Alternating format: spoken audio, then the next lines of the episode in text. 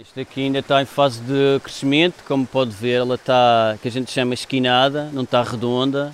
Rodrigo Silva é produtor de banana biológica na zona da Ponta do Sol. Agarrou há sete anos este negócio de família. Já anda à volta de umas, de umas 70 bananeiras, é uma área relativamente pequena de uns 500 quilos. Ao contrário da maioria dos eh, produtores, mais de 90%, o Rodrigo não vende a produção à GESBA, a empresa pública regional responsável pela distribuição e compra de banana. A maior parte da minha produção vendo quase que diretamente ao consumidor final, vendo através de um, da Expo Agrícola Ponta de Sol, que é um, digamos, um coletivo de produtores e consumidores, a razão é simples. Por um quilo de banana biológica, a GESBA paga um euro. Se vender à cooperativa... Estou a vender a 1,70€.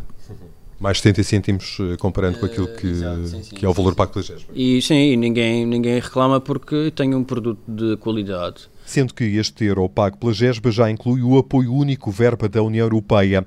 O mesmo acontece em relação à banana convencional, que não é produzida com recurso à agricultura biológica aparentemente paga 20. Os restantes, 50 cêntimos, é a maior fatia que vem da comunidade europeia. Ou seja, na verdade a GESBA está a comprar isto a preço de saldo e a gente tem que agradecer, na verdade, à comunidade europeia que nos paga mais do que a própria empresa eh, pública regional. Valores baixos, pelo menos na perspectiva dos produtores de banana que trouxeram o tema para a campanha eleitoral, com promessas, por exemplo, do PS e dos Juntos pelo Povo de aumentar o valor pago por quilo.